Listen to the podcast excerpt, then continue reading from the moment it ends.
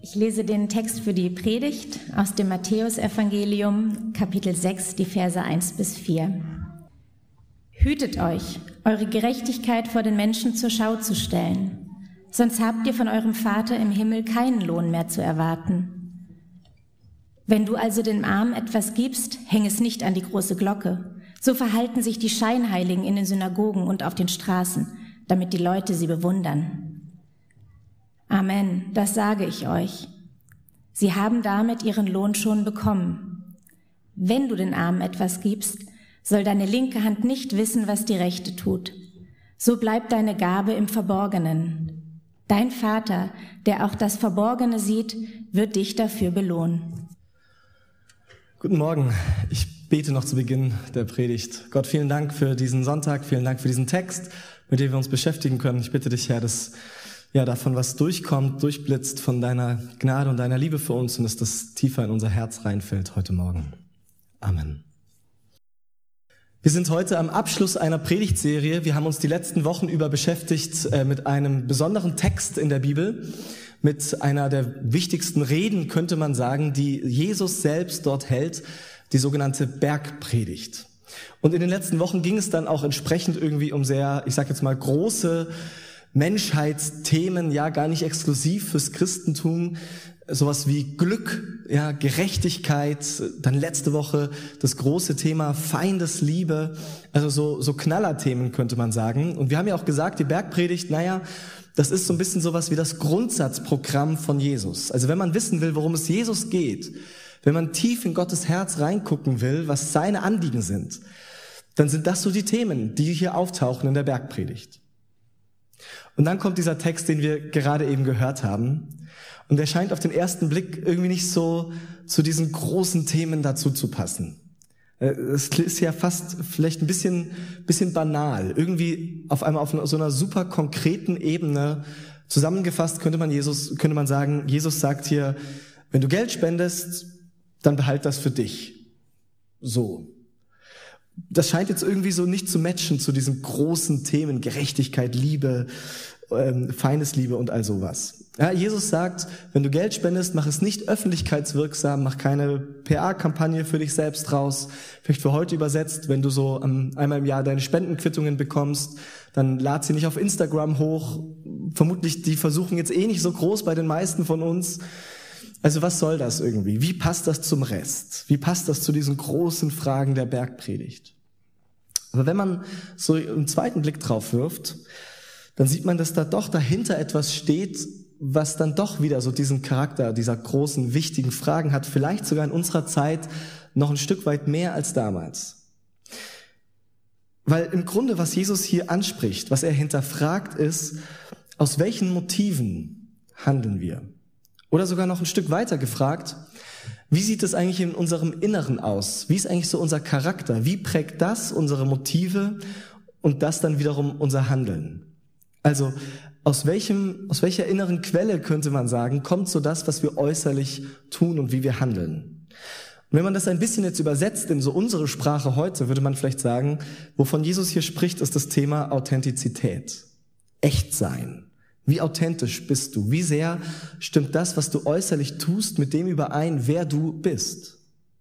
Tust du etwas aus äußeren Gründen oder aus innerer Überzeugung? Das sind im Grunde so Fragen, die dieser Bibeltext hier berührt und das wollen wir uns angucken in drei Schritten in der Predigt. Ähm, der erste Punkt wird sein, echt sein, wo wir über dieses Thema Authentizität so einsteigen, nachzudenken. Echt sein, dann zweitens gerecht sein, wie vielleicht Authentizität und Echtsein mit Gottes Geboten zusammenpasst oder auch nicht so gut. Und dann drittens echte Gerechtigkeit, woher das kommen kann. Also echt sein, gerecht sein und echte Gerechtigkeit. Und bei diesem ersten Punkt, echt sein, sind wir im Grunde schon gleich gedanklich fast eingestiegen gerade mit dieser Frage. Tust du etwas aus äußeren Zwängen oder Gründen oder aus innerer Überzeugung? Egal, was für äußere Gründe das sind, ob das irgendwie Gruppenzwang ist oder Bewunderung, die man will für das, was man so tut. Das ist das Beispiel, das Jesus hier explizit erwähnt. Und womit Jesus, was Jesus hier eben anspricht, ist das, was in unserer Kultur, glaube ich, einer der höchsten Werte überhaupt mittlerweile ist. Nämlich Authentizität. Weil andersrum, einer der größten Vorwürfe, die man heute einer Person machen kann, ist, dass sie fake ist. Dass sie irgendwie nicht echt ist. Dass sie nur so tut, als ob, dass sie scheinheilig ist. Und momentan gibt es äh, medial ein großes Thema, das da irgendwie so rumgeht, finde ich, wo man das ganz gut äh, zeigen kann. Ich weiß nicht, ob ihr es mitbekommen habt, äh, was gerade bei Finn Kliman los ist. Ähm, Finn Kliman, für alle, die ihn nicht kennen, Internetphänomen, äh, berühmt geworden mit Heimwerker-Videos, irgendwie ganz witzig, macht aber auch tausend andere Dinge, ist serieller Entrepreneur, ist Musiker, ist Botschafter für eine NGO, hat also Firmen gegründet und vor allem war er in allem, was er so getan hat, so, so eine Art Authentizitätsvorzeigeheld. Ja, ein Unternehmer, der aber irgendwie sich nicht angepasst hat, der sich selbst treu geblieben ist, wie er spricht, irgendwie gerade heraus und nicht, nicht irgendwie geschliffen, der immer so sein Ding macht. Und irgendwie dafür auch sehr bewundert wurde, weil er auch noch dazu sehr viel Gutes getan hat und bewirkt hat. Bis dann irgendwie vor so ein paar Wochen die Frage aufgekommen ist, beziehungsweise in einem anderen äh, Fernsehformat sozusagen die Frage gestellt wurde oder im Grunde gezeigt wurde, dass die Story ein bisschen schief ist. Dass es doch nicht alles ganz so echt und gut womöglich ist, wie er es selber sich so hingestellt hat. Während Corona zum Beispiel hat er mit seinem äh, Klamottenlabel angefangen, Masken zu produzieren. Im großen Stil viele Masken, fair in Europa hergestellt, ja, auch noch so als besondere Besonderheit und hat dann auch noch 100.000 Masken gespendet an ein Flüchtlingscamp in, in Griechenland und hat sich dafür medial auch durchaus inszeniert, sage ich mal, und irgendwie feiern lassen. Und jetzt ist rausgekommen, weder waren diese Masken vermutlich fair und sie waren schadhafte Mangel, Mangelware aus Asien und doch nicht in Europa produziert. Und die große Frage ist, wusste er davon oder nicht? Ich muss dazu sagen, ich finde es völlig überzogen, wie schnell seine Partner abgesprungen sind, äh, wie hart mit ihm da ins Gericht gegangen wird, ohne dass wirklich die Fakten auf dem Tisch liegen. Ich finde das eher äh, ganz schön bedenklich, wenn ich ehrlich bin. Aber ich finde, es zeigt so, wie sehr dieses Thema triggert. Weil viele Menschen haben sich während Corona mit Maskendeals irgendwie bereichert.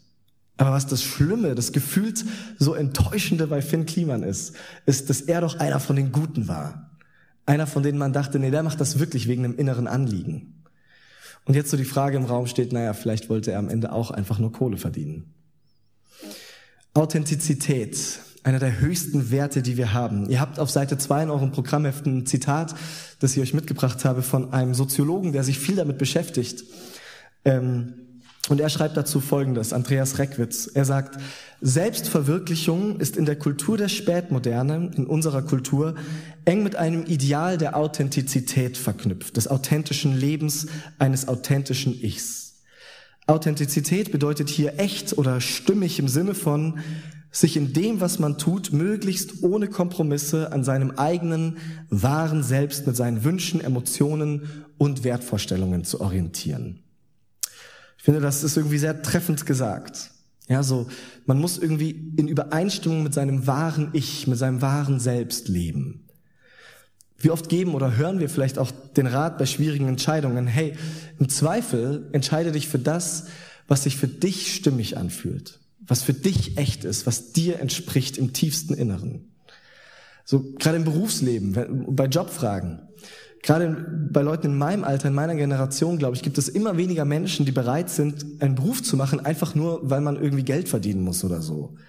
Sondern der Anspruch ist, es muss sinnstiftend sein, es muss mir entsprechen, zu meinem Lifestyle passen, es muss irgendwie möglichst viel ich da sein können an meinem Arbeitsplatz.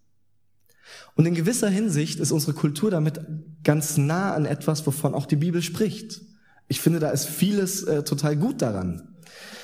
Die Bibel spricht auch ganz viel um unser Inneres, um unseren Charakter, was das, was uns als Person ausmacht. Und das Wort, das sich in der Bibel dafür dann meistens findet, ist das Wort Herz.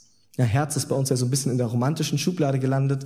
In der Bibel meint Herz noch mal ein bisschen mehr als nur irgendwie Gefühle, sondern Herz ist sowas wie die Kommandozentrale deiner ganzen Persönlichkeit, so der Sitz der Person, wo deine Gefühle sind, aber auch der Wille, deine Emotionen, wo all das irgendwie so zusammenfließt und von dort aus gesteuert und reguliert wird. Das ist so das Herz, die Persönlichkeit.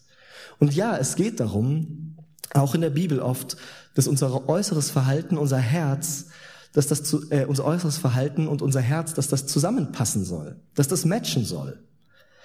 Man könnte sagen, dieses Prinzip, von dem auch Jesus spricht, könnte man nennen, von innen nach außen zu leben. Ja, wir sollen von innen nach außen leben. Wir sollen so leben, dass unsere Taten, unser Verhalten dem entspricht, was in uns irgendwie innen drin ist.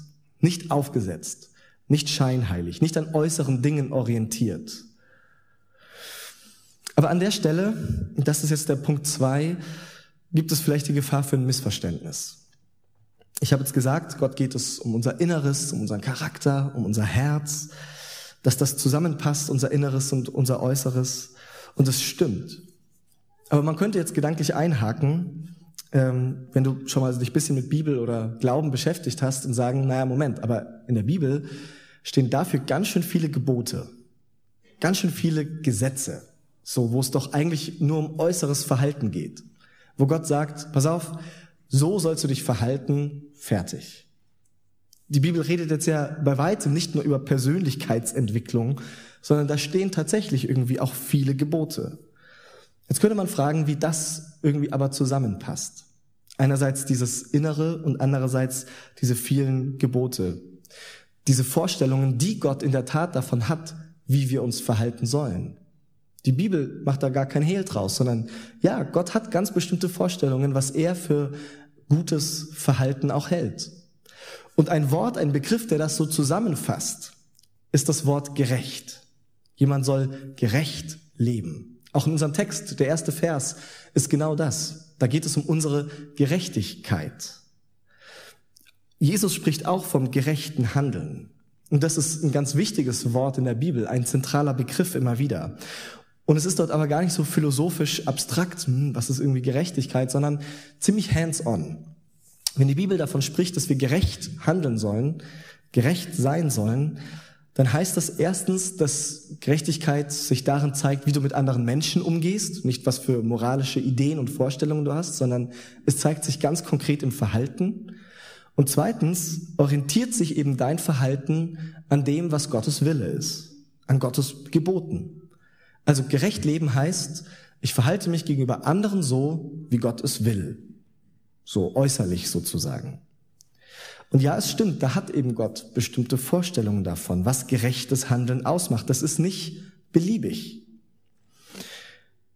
Für die Bibel ist zum Beispiel selbstverständlich, dass wenn du mehr Besitz hast als andere, mehr Geld, dass du das großzügig teilst und großzügig mit deinem Besitz umgehst. Warum? Weil in der Vorstellungswelt der Bibel ist es so, dass du gar nicht selber wirklich Besitz hast, sondern dass im Grunde eh alles Gott gehört. Und wenn du es irgendwie zu einem gewissen Reichtum geschafft hast, dann nur weil Gott dir das ermöglicht hat und im Grunde dir damit gleich auch die Aufgabe gegeben hat, diesen Besitz gerecht weiter zu verteilen in deiner Community. Also sprich, in der Bibel, wenn es dir gut geht, wenn du wohlhabend bist, ist völlig selbstverständlich, dass du das nicht für dich selbst allein bist, sondern ist völlig klar, naja, du bist sozusagen der Kanal, durch den Gott deine ganze Community versorgen will. Du bist das Medium, das Mittel, durch das Gott quasi alle versorgen will. Und mit Gerechtigkeit ist dann gemeint, dass du eben gerecht verteilst. Das, was Gott dir gegeben hat, so, dass alle genug haben. Das wäre so eine konkrete Vorstellung, was es heißt, gerecht zu sein. Gerade so im Alten Testament kommt das viel vor. Und vielleicht ist das auch genau ein, einer der Gründe, warum du immer mal wieder ein Problem hast mit christlichem Glauben oder warum dir das schwerfällt anzunehmen. Dieses ganze Ding mit der Bibel und Jesus und Gott. Weil es doch nur so um äußere Gebotserfüllung zu gehen scheint. Ja, geht es da nicht am Ende nur um Regelbefolgung, was ja so das Gegenteil von Authentizität ist, worüber wir vorhin gesprochen haben, was uns aber allen ja so wichtig ist. Und das Bild, das wir dann manchmal so von Gott haben, ist, dass Gott so eine Art kosmische Checkliste hat mit lauter moralischen Do's und Don'ts. Und solange du dich irgendwie da korrekt verhältst und möglichst viele Haken sammelst, umso besser und dann ist alles gut. Aber wenn du so über Gott denkst, dann fürchte ich, hast du so eine Art Karikatur im Kopf von dem, worum es Gott eben eigentlich geht. Und ich will das an einem Beispiel erklären, das vielleicht auch für manche von euch lebensnah ist, vielleicht auch nicht. Ich weiß nicht, wie deine Wohnsituation gerade ist, ob du mit deiner Family oder alleine oder in einer WG wohnst, aber wenn du schon mal mit irgendwem anderem als dir zusammen gelebt hast, dann wird es vermutlich an irgendeinem Punkt so etwas wie einen Putzplan gegeben haben. Wo dann steht, welche Aufgaben müssen so gemacht werden, wer macht die wann. Und in meiner alten WG in Marburg war das so geregelt, da waren also alle Aufgaben so aufgeschrieben und für einen Monat war man immer damit dran und dann konnte man seinen Namen, wenn man es erledigt hat, quasi weiterhängen ähm, äh, man könnte die Aufgabe weiterhängen zum nächsten Namen. Und wenn irgendwann bei einem Namen alle Aufgaben aufgelaufen waren, dann musste die Person der ganzen WG eine Pizza spendieren. Und ich sag mal so, wir haben viel Pizza gegessen in der Zeit. Aber das Ding ist, selbst wenn man eine Aufgabe erledigt hat, gab es gewisse Unterschiede in der Art und Weise, wie das gemacht wurde, so. Also, wenn es keine gemeinsame Vorstellung davon gibt, was es bedeutet, ein geputztes Bad zu haben, dann werden vielleicht alle da einen Haken in der Liste setzen, ich habe das Bad geputzt, aber das Ergebnis wird trotzdem sehr unterschiedlich aussehen. Man könnte sagen, es gab Leute, die waren da mit Herz und Überzeugung dabei und andere, die wollten einfach nur den Haken. Und manchmal haben wir das Bild so, glaube ich, von Gott, als würde er mit so einem Clipboard und einer großen WG-Putzliste dastehen und gucken, ob alles irgendwie äußerlich erledigt ist ob man einen Haken dran machen kann. Aber das Ding ist, dass es Gott bei allen Geboten, die in der Bibel stehen, nie darum ging, dass du äußerlich irgendwie deine Haken sammelst. Schau, irgendwann stehen sonst auf der Checkliste nämlich so Dinge wie in 5. Mose, wo Gott sagt, du sollst Gott lieben von ganzem Herzen, von ganzem Willen, mit ganzer Kraft und deinem ganzen Verstand. Du sollst deine Mitmenschen lieben, Letzte Woche, wir haben es gehört, du sollst sogar deine Feinde lieben. Das sind auch alles Gebote. Aber wenn man drüber nachdenkt, ist das doch nichts, was man einfordern kann. Das ist nichts, was man ernsthaft irgendwie per Gebot anordnen kann. Sondern in dem Moment, wo du so etwas wie Liebe einfordern musst, ist es im Grunde schon gar keine echte Liebe mehr, weil sie nicht von Herzen und freiwillig kommt. In dem Moment, wo du es wirklich per Gebot regeln musst, per Gesetz, ist es eigentlich schon zu spät. Ist vielleicht ein bisschen so, um nochmal ein Beispiel zu machen, wie mit nachhaltigen Wirtschaften. Ja, in der Modewelt. Es gibt viele Labels, die in den letzten Jahren irgendwie so nachgezogen haben, die irgendwie auch eine grüne Linie in ihrem Sortiment haben. Ähm, und man kann sich zu Recht fragen, ist das jetzt aus innerer Überzeugung, weil diese Labels erkannt haben, der Planet ist wirklich wichtig und wir müssen nachhaltig und grün wirtschaften. Oder kann es einfach sein, dass es mittlerweile halt zum Image und zum Marketing dazugehört? Ja, Greenwashing nennt man das dann. Machen Sie das aus äußeren Zwängen oder aus innerer Überzeugung? Und ich bin überzeugt davon, wenn es hart auf hart kommt, wenn sich vielleicht die Geschmäcker oder die Vorlieben wieder ändern sollten, wird es einige geben, die wieder ihre grünen äh, Linien ganz schnell aus dem Sortiment rausnehmen werden. Wenn es nur eine Marketingmode ist, wird es keine langfristige innere Über Veränderung erzeugen. Jetzt geht es mir gar nicht darum, mit dem Finger auf die böse Modewelt zu zeigen oder so, sondern eher als Beispiel, als Analogie für mich selbst und für mein Leben, zu fragen, ob ich nicht ganz schön oft in meinem Leben sowas wie moralisches Greenwashing betreibe. Wo ich vielleicht mehr daran interessiert bin, dass es so den Anschein hat, äußerlich gesehen, dass ich gut dastehe moralisch aber es gar nicht so sehr aus meinem Inneren fließt, gar nicht so ich innerlich davon überzeugt bin. Und es ist irgendwie ein Dilemma, das sich dann auftut. Auf der einen Seite sagt die Bibel, wir sollen von innen nach außen leben, ähm, und auf der anderen Seite sollen wir aber auch gerecht leben und unsere Mitmenschen lieben. Und das passt nicht immer zusammen, wenn ich ehrlich bin, weil vermutlich werden wir nicht vollkommen authentisch und vollkommen gerecht und liebevoll zugleich sein. Man muss zumindest schon ein sehr überzeugtes, positives Bild von sich selbst haben, um sich hinzustellen und zu sagen, also in meinem Herzen, in meinem Innersten, ja, da ist das so, da finde ich eigentlich nur lauter Nächstenliebe, Gottesliebe, Feindesliebe so, das stimmt schon. Sondern bei den meisten wird es so sein, wie bei mir auch, dass ich weiß, es gibt da immer eine ganz schöne Menge an gemischten Motiven so in meinem Verhalten. Am Ende funktionieren wir vielleicht doch oft so, dass wir auch nach unserem Nutzen fragen, bei allem, was wir an guten Dingen vielleicht so tun wollen. Applaus dafür bekommen wollen, wie gut wir eben sind, mehr als dass es uns um die Sache selbst geht. Die Frage ist, was machen wir jetzt damit? Sollen wir jetzt gerecht handeln, das Richtige tun, auch wenn es nur so eine äußerliche Pflichterfüllung ist? Eine Checkliste? Oder sollen wir nach dem leben, was in unserem Herzen ist? Wie es in uns innen aussieht und dafür halt die Standards vielleicht ein bisschen runterschrauben? Der dritte Punkt. Die Lösung für dieses Dilemma vielleicht könnte man sagen. Die Lösung für dieses Problem beschreibt die Bibel so. Wenn wir einerseits nicht die Standards runterschrauben wollen, was gut und liebevoll und gerecht ist, und wenn wir auf der anderen Seite von innen nach außen leben wollen, dann brauchen wir ein neues Innen. Dann brauchen wir ein neues Herz.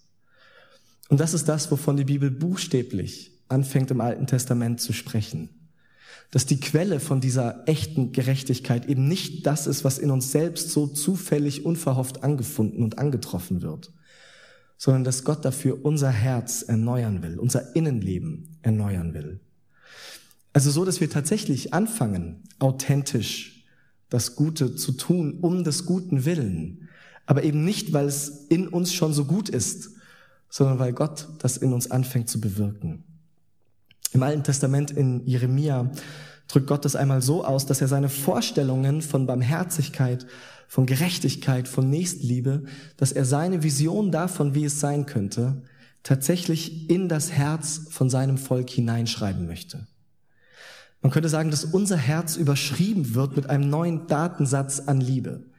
Mit, dass es so eine Art Synchronisation gibt zwischen Gottes Herz, das leidenschaftlich für diese Welt, für die Menschen, für Gerechtigkeit schlägt, und unserem Herz, das dadurch erneuert wird.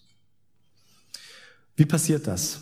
Wie passiert diese Synchronisierung, diese Überschreibung? Ich glaube, dieser Prozess fängt genau dort an, wo dir selbst Gottes Liebe, Gottes Gnade für dich begegnet.